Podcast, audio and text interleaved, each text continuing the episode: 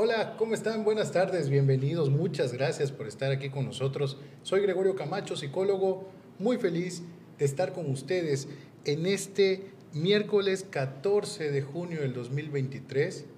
Creo que llevamos ya más de la mitad del año por aquellos que pensaban que no iban a llegar a la mitad del año. Ya estamos aquí, hay que vivirlo, hay que disfrutarlo.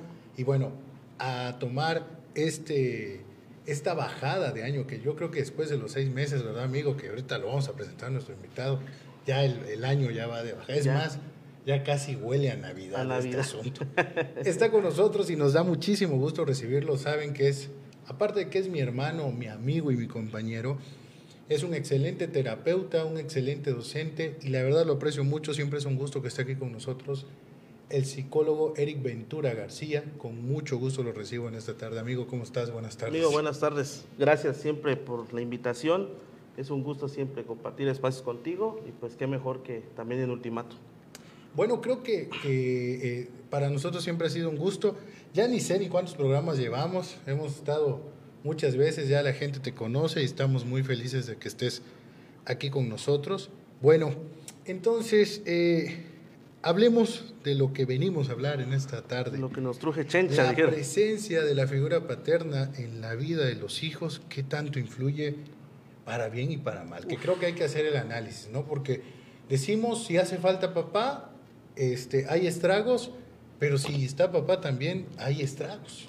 Entonces, ¿qué tendríamos que pensar ahí? Sí, definitivamente, eh, amigo, es un tema bastante controversial que definitivamente en ocasiones, como bien mencionas, cuando ya la dinámica de pareja ya no es como ese prometerse cuando te casas, cuando inicias, pues a veces lo mejor es declinar ese, ese matrimonio, por más de que pues la pareja intente, eh, pero vuelven a pelear y siguen con esa dinámica. Entonces, hay una afectación bastante eh, significativa en los hijos, una repercusión de conducta. Sabemos, desgraciadamente, los índices ¿no? que existen. En, probablemente en la infancia no se vean, aparentemente, amigo, ¿no? Porque, pues, tú sabes que ansiedad por separación y todas estas dinámicas que también surgen en la infancia, pero a veces se llega a ver más aterrizado, perdón, en esta parte de la adolescencia que pues por esta dinámica de, parejas, ¿no? Muchas veces eh, se, tiene la ideología que el hombre es únicamente proveedor de casa, ¿no? Que trabaja, el que lleva el dinero y demás. Y pues ya estas labores domésticas se encarga mamá, ¿no? Muchos este, estigmas sociales eh, tienen esta, esta dinámica de vivir, ¿no? Pero eh, la, la importancia, como tú mencionas en el título, ¿no? De la presencia, no solamente el ser dador en esta cuestión de económico, vamos a decirlo así, porque pues al menos tú eres papá y no me vas a dejar mentir. Cuando tú regresas de, trabajar, este, que tú veas a tus hijos, te reciban con, como lo mencionabas este, en un programa, recuerdo muy bien, ¿no? Puede ser alegría o puede ser tormento también para tus hijos, ¿no? Sí, claro. Este, entonces, qué padre es, y, y yo sé que no, no voy a errar con lo que voy a decir, como en tu caso, amigo, que cuando tú regresas de trabajar, estoy seguro que es así, eh, tu niño te recibe con alegría, eh, papá, y eso, ¿no? Y es algo gratificante, que básicamente es como un reinicio de quizás algunos problemas que tuviste en el trabajo, eh, algún mal día, como todos que tenemos los seres humanos, ¿no? Entonces, es importante el poder convivir este, de una manera armónica con, nuestros hijos. Creo que el que tomemos en cuenta esos aspectos en la crianza de cómo lo, cómo lo estoy haciendo, ¿no? Porque, como tú bien dices, no basta solo dar eh, lo que creemos, porque decimos, es que estoy dando lo necesario. ¿A qué le llamamos necesario? Claro. Al, al dinero que aportamos, a, a la vestimenta que damos. ¿Qué tanto raya las obligaciones con lo que en realidad es importante? Digo, Claro, que a mí me gusta que mi hijo ande bien vestido y que tenga buenas cosas y que podamos tener oportunidad de, de acceder ¿no? Eh, a, a, cosas eh, que desde un sentido consumista, pues son eso, ¿no? Consumo. Consumo, sí, sí, sí. Eh, pero qué tan importante es que mi hijo también tenga el corazón lleno y la mente estable. Así es. Porque si por eh, conseguir todo lo necesario mi hijo se pierde de mí o yo me pierdo de mi hijo, por ahí empezamos. Y creo que hemos hablado en diferentes ocasiones que esto no es de cantidad, sino de calidad. Y una vez más volvemos a tocar el tema. Papás, es importante estar. Ahora, hay barreras que hacen que los papás aparentemente no estemos, porque sí es como un patrón, ¿no? Sí, sí. Eh, mamá no me deja estar, la mamá de mis hijos no me deja estar con ellos y yo mejor me retiro. O, ojo, porque también es importante, ya tengo otros hijos, ya tengo otra familia y mis primeros hijos parecieran no ser tan importantes. Se escucha feo, pero ¿cómo hacemos sentir a los hijos? A ver, e, e, en las ópticas sería muy importante pensar como papás, a ver, mi hijo también vale, mi hija también vale.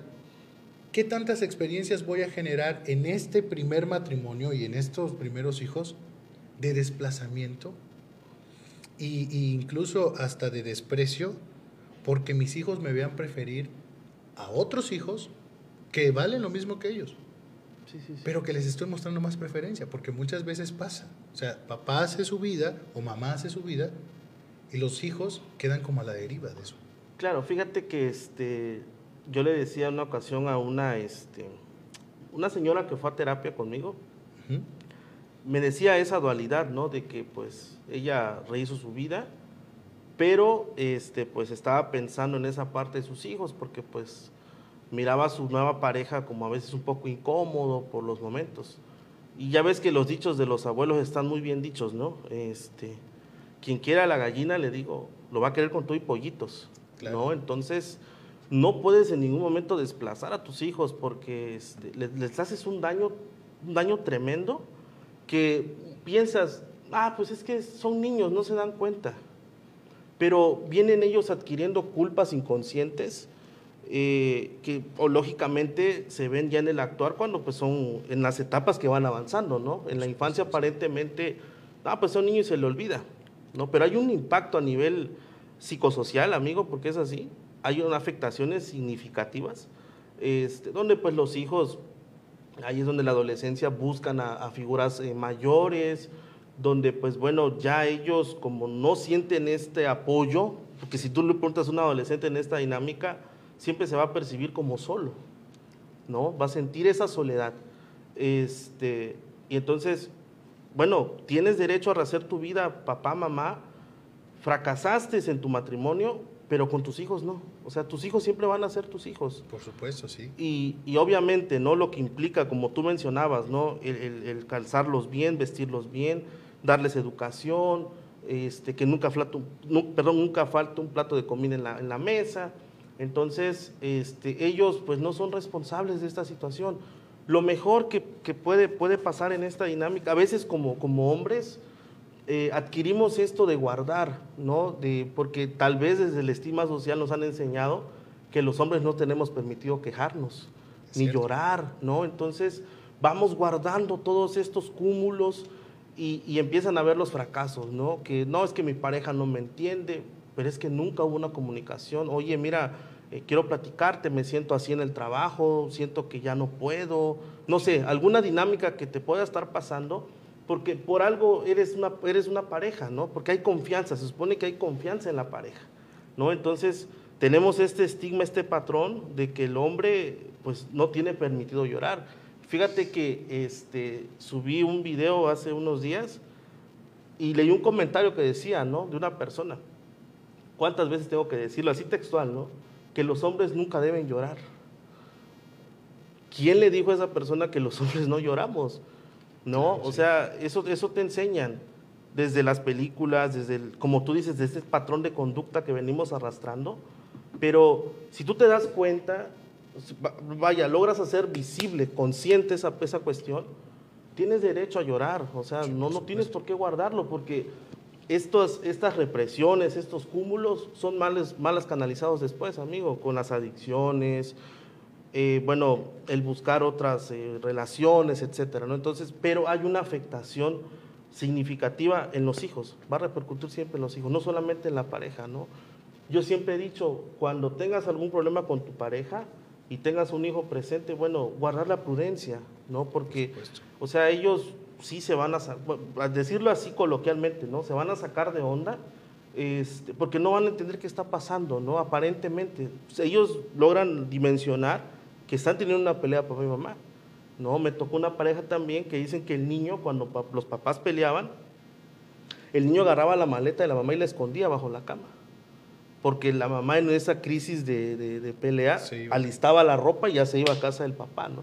Entonces imagínate la dimensión de ese niño, qué, qué tan... ¿Qué, qué, experiencia temprana de Exactamente, ¿no? Exacto. Entonces, eh, y hablando de esta cuestión, ¿no? De, pues estas fechas que se acercan del Día de Papá, este, pues es importante, ¿no? Siempre el, ser un papá presente, este, sí, es cierto, bueno, me cansa el exceso del trabajo, bueno, me, me doy un baño, un baño, un coyotito, como decimos, ¿no? Me doy un momento, me, me, pongo activo, este, pues hay parques cerca en tus, en tus barrios, colonias donde estés, fraccionamientos, etcétera y puedes, ir a convivir con tus hijos un tipo de calidad, en familia, actividades recreativas, incluso en casa, ¿no? Este, bueno, yo recuerdo la dinámica en casa, amigo, ahí con la, con la familia, ¿no? Cuando pues no estaba casado, nos poníamos a jugar este, que basta, que crucigramas, que esto y el otro.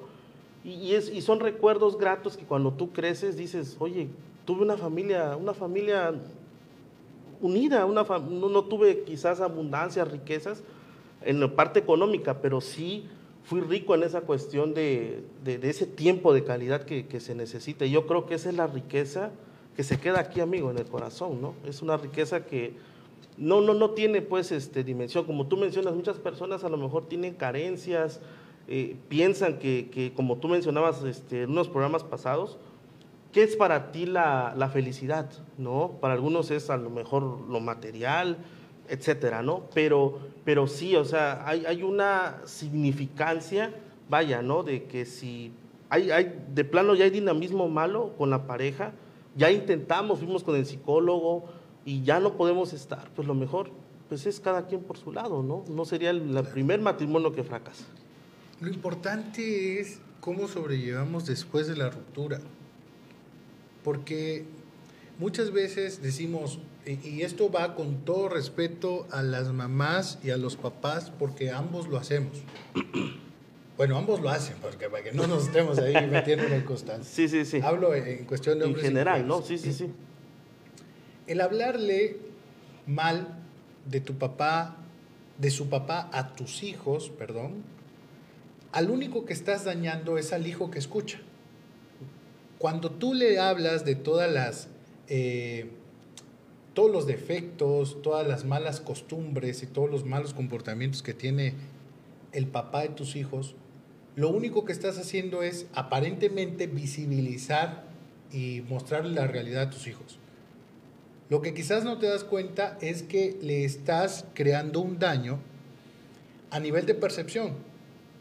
Siempre les he dicho a los pacientes, y es importante también charlarlo aquí, que las malas personas se dan a notar luego. Tu hijo lo va a notar. Sí, sí, sí. O sea, tu hijo va a llegar a un punto en el que sea adulto o adolescente y diga, pues sí, ¿qué, puedo esperar? Mi papá no quiso estar conmigo. Y emite su propio juicio. Pero si yo siembro un juicio, al rato mi hijo lo único que hace es replicar lo que yo sembré en él. Y el odio y el rencor y las cosas que yo pueda sembrar en mi hijo van a florecer en él, no en su papá. Claro. Creo que es muy importante cuidar la manera en la que nos expresamos e incluso hay una pregunta que no sé si te la han hecho, creo que sí, amigo, por tu experiencia, en la que le dicen, bueno, ¿sí le hablo mal o le hablo bien de su papá? Porque también eh, está la otra parte, ¿no? Como la película No se aceptan devoluciones de, de, Eugenio, Derbez, en la que eh, por la ausencia le muestra toda una, una cara fantástica de la mamá, ¿no? que también ese es un error. Sí, sí, sí. Porque a veces la mamá en el afán de no querer lastimar al chico, le vende una imagen idealizada al niño que al rato el propio papá la rompe en dos patadas. Sí, sí, sí. Porque precisamente es una imagen idealizada fuera de sí, eh, extra fantástica, que no es sano tampoco. Yo creo que aquí, aquí el paso sería la realidad, ¿no? Sí, definitivamente. Y ese es el, el, problema que a veces tenemos los seres humanos, el idealizar, ¿no? Este, hay una frase que me gusta mucho de Walter Rizzo que dice, a la, bueno, en este caso hablando del contexto de pareja, ¿no? Que a la pareja la vas a ver cruda y sin anestesia, dice, ¿no? Como, como es, o sea, con enojos, eh, con malos momentos, este, no que todo es cuentos color de rosa, ¿no? Porque te llevas impresiones de buenas a primeras, ah, caray, cuando éramos novios eh, no, no, actuaba de esta manera, ¿no? Y ahora que estamos casados, como que ya tiene un poder, quiere tener un control de, ¿no? Cuando, cuando éramos novios no era tan brava. No era tan brava. Entonces, y fíjate que e, este mismo patrón se va adoptando porque dices, bueno, si mi papá lo hace, que, que golpea a mi mamá, entonces eso está bien, ¿no? Y él va a reflejar y, se, y este patrón va a ser inquebrantable, amigo, ¿no? Entonces, este, porque yo, yo, siempre he dicho, los invito a dialogar, que siempre platiquen si hay un problema. Eh, lo mejor es que siempre dialoguen como pareja, ¿no? Porque como tú mencionas, aquí se viene arrastrando a los hijos. Los hijos son los que salen más dañados en esta dinámica, ¿no? Y, y papá, si te enteras, ¿no? Papá, te enteras que tu ex esposa o tu ex esposo está hablando mal de ti frente a sus hijos, no le eches más leña al fuego hablando ahora tú respondiéndole, ¿no? Claro. Y papás, por favor, por amor a Dios, como decimos en Chiapas, quizás usted no conozca esta expresión, pero aquí en, en Chiapas decimos por el amor de Dios, Dios. o como decía Cristian Martín Nolik, por el amor de Deus. De Deus. ¿no? eh, por favor, no agarre a sus hijos como psicólogos. No crea alianza con sus hijos. ¿Por qué? Porque el papá que se acerca, ¿no? Y te dice, oye, ¿sabes qué, hijo? Ven, voy a hablarte de tu mamá, ¿no? Te voy a platicar por qué tu mamá, te casi casi te voy a dar 10 razones por qué me separé de tu mamá. Sí, sí, sí. O te voy a decir por qué tu papá es un mal hombre y mira, aquí están los mensajes y oye, ¿cuántos hijos son puentes? Sí, sí, sí. En el sentido de, revísale el teléfono a tu papá, por favor. Y ahí va la chica, ¿no? ¿Cuántas chicas se han enfrentado a ellas descubrir la infidelidad del papá, Del papá. y se convierten como en el artífice de la infidelidad? Sí, es sí, decir, sí. por mí se fue la Exacto. relación de mis papás. Porque si yo no hubiera descubierto o yo no lo hubiera dicho, esto seguiría igual. ¿Qué tanta culpa termina cargando el hijo por algo que muchas veces incitaron los padres? Claro, y fíjate, mencionas como psicólogos y también como escudos, amigo. Sí. ¿No? Porque fíjate que tu papá nos está dejando por otra mujer. Claro, ¿no? sí, es cierto. Y, y por culpa de esa mujer, mm, porque no te quiere. Ya la, le acabaste Le importó más una mujer que tú. que tú, exacto. Entonces, anímicamente, psicológicamente, ya derrotaste a tu hijo con esas palabras Es cierto. que parecieran insignificantes, que se llevan viento y todo, pero son heridas que quedan en el alma, amigo. Por supuesto. Sí, mira, yo siempre igual lo pongo el ejemplo, ¿no?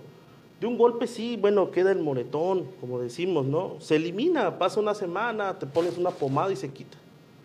Pero que te digan una palabra hiriente, amigo, y, y ese toma de quien viene. En este caso, que tu papá o tu mamá te diga eso, que por tu culpa estás, estás responsabilizando algo que no le compete.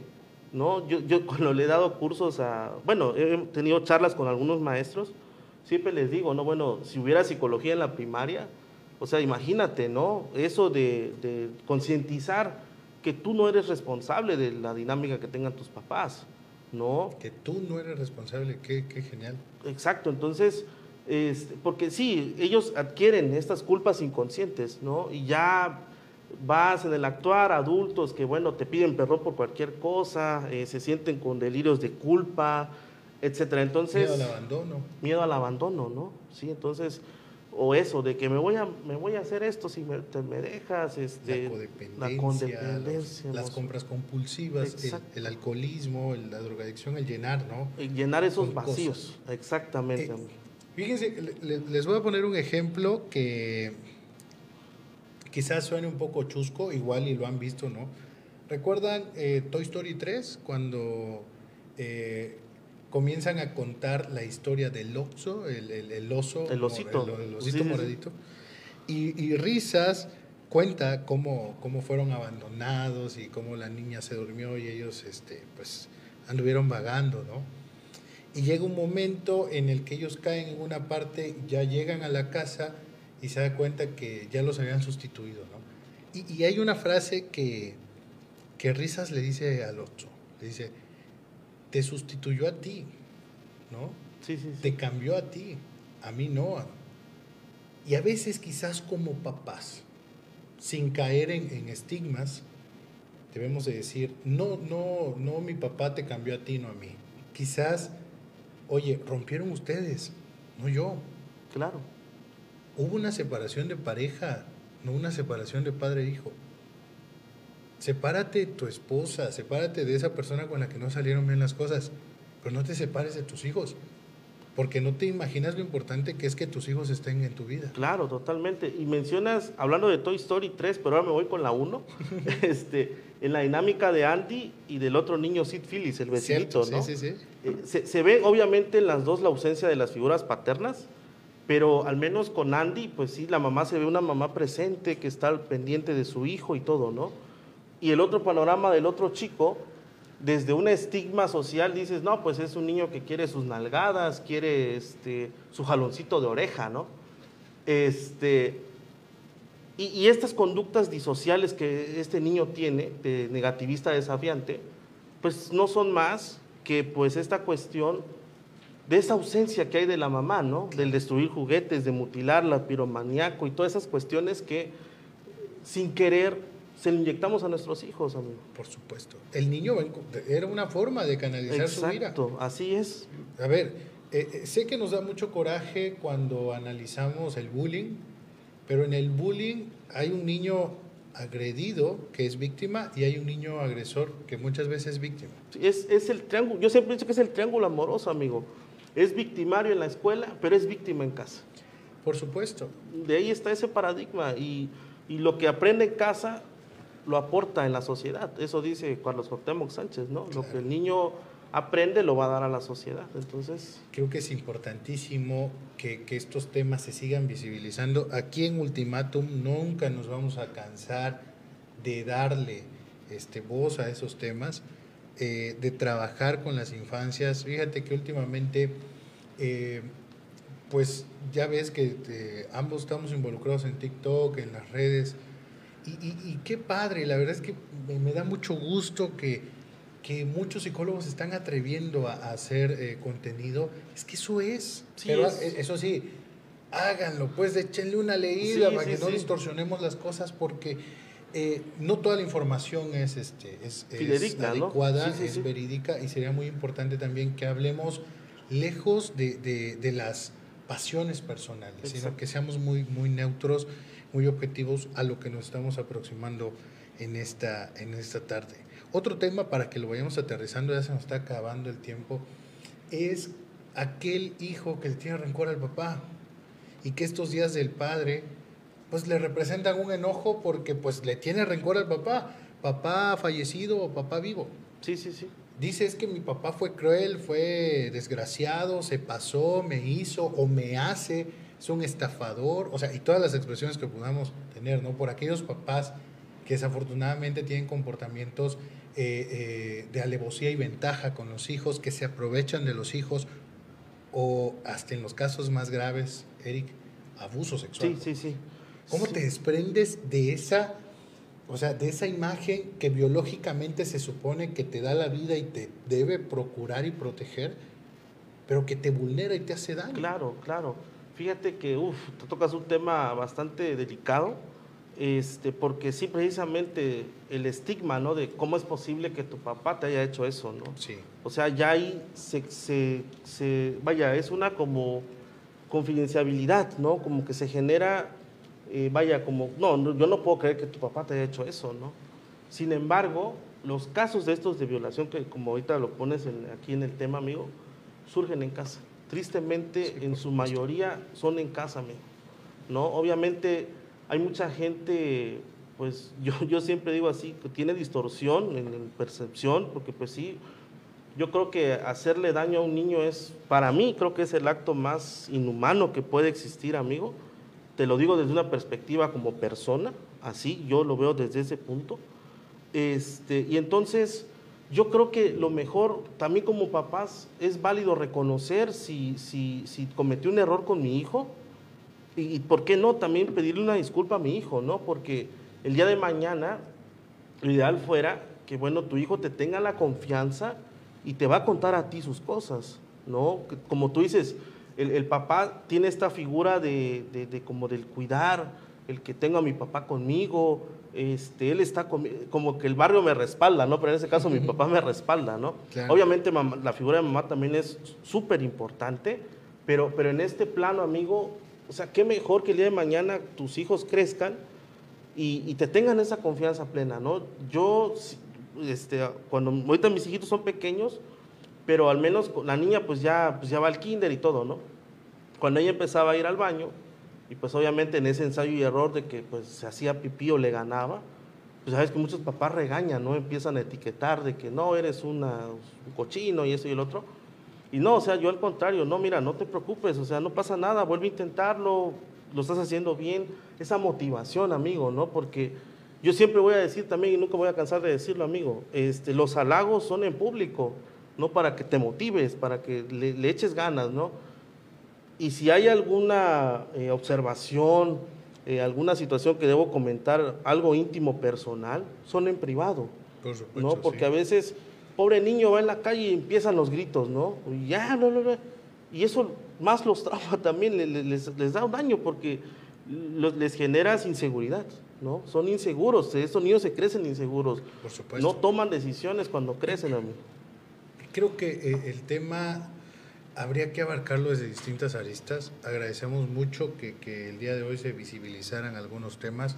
Si usted tiene algo, alguna situación en base a lo que, hoy planteamos que le gustaría compartir, con mucho gusto háganoslo saber.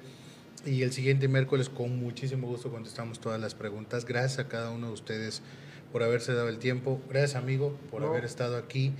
Eh, tarde lluviosa ya en Tuxtla Gutiérrez, Chiapas. ya se escucha que ya parece que el calor, digo, no lo vamos a espantar la lluvia, pero parece que el calor va a echar marcha atrás un ratito. Gracias a cada uno de ustedes, disfrute. Si usted vive aquí en Tuxtla o en cualquier parte del estado y ya le está llegando la lluvia, abra las puertas de, de su casa y las ventanas para que se oxigene ese hogar y sobre todo trabaje mucho en su salud mental. Estuvo con nosotros el psicólogo Eric Ventura, que siempre es un gusto que nos acompaña, amigo. Muchas gracias por haber estado. No, amigo, siempre gracias eh, infinitas por abrirme tu espacio en tu programa y sabes que mi admiración es, es mutua hacia tu persona también, amigo. Pues este, eh, creo que tenemos mucho que seguir diciendo, tenemos mucho que seguir hablando y bueno, nos vemos en la siguiente semana aquí en Salud Mental. Muchas gracias a todos, amigo. Muchas gracias. gracias. Nos vemos en la siguiente. Muchas gracias.